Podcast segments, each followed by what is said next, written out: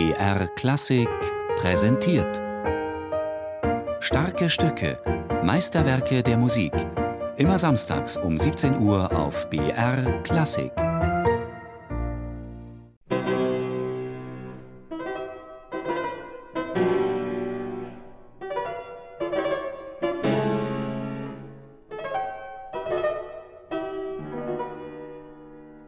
Es ist eigenartig insofern, als man natürlich, wenn man das hört, nicht unbedingt den Komponisten Mozart erraten würde.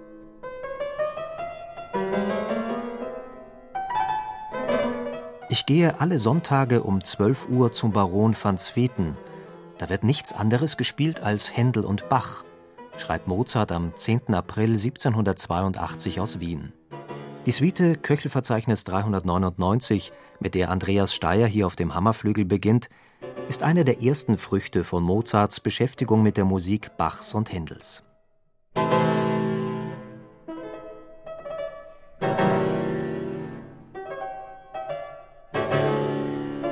Die Partituren der barocken Meister hatte eine der dominierenden Figuren des damaligen Wiener Musiklebens, der Baron van Swieten, die österreichische Hauptstadt mitgebracht.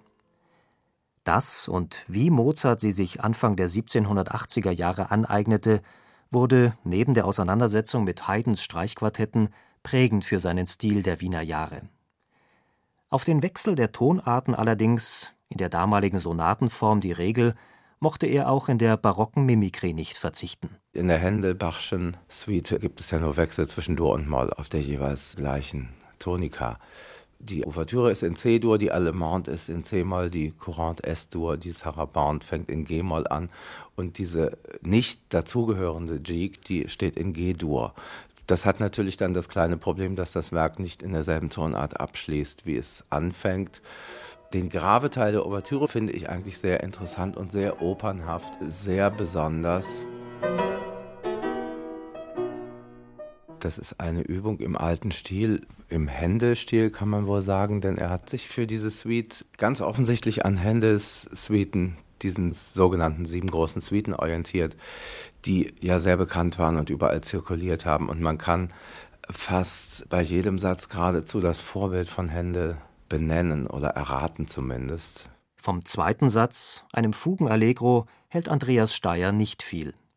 Das Fugenschreiben habe Mozart nicht besonders interessiert, meint der Hammerflügel-Spezialist und sieht darin ohnehin nicht dessen Stärke. Steyer liebt den dritten Satz.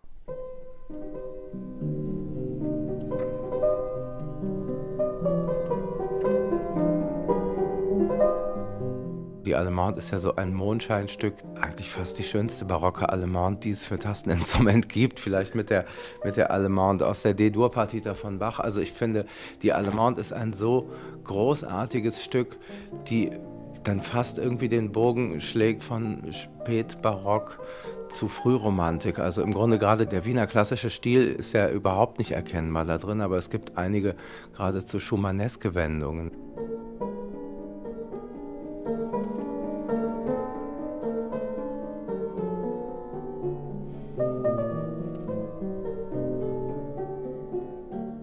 Auf den vierten Satz, die Courante, mit ihrem von Mozart wunderbar frei gehandhabten doppelten Kontrapunkt, folgt die Sarabande, ein Bruchstück von sechs Takten. Was hat sich Steyer beim Komplettieren dieses Torso gedacht? Ich habe mir in aller Unbescheidenheit versucht vorzustellen, ich sei Mozart, der sich versucht vorzustellen, er sei Händel.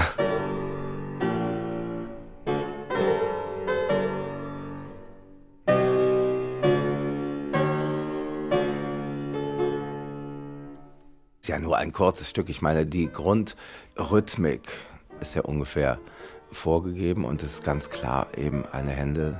Sarabande, also die Bachschen, sind ja in der Metrik und Rhythmik meistens etwas komplizierter, unübersichtlicher. Und dieses ist natürlich ganz eindeutig ein Anfang einer Händel Sarabande mit allerdings dann einigen Harmonien, die wiederum wirklich Mozart sind. Nach dem kurzen Fragment kann man Schätzungen anstellen, wie lang so eine Sarabande ungefähr sein müsste. Ich glaube, meine ist 24 Takte lang.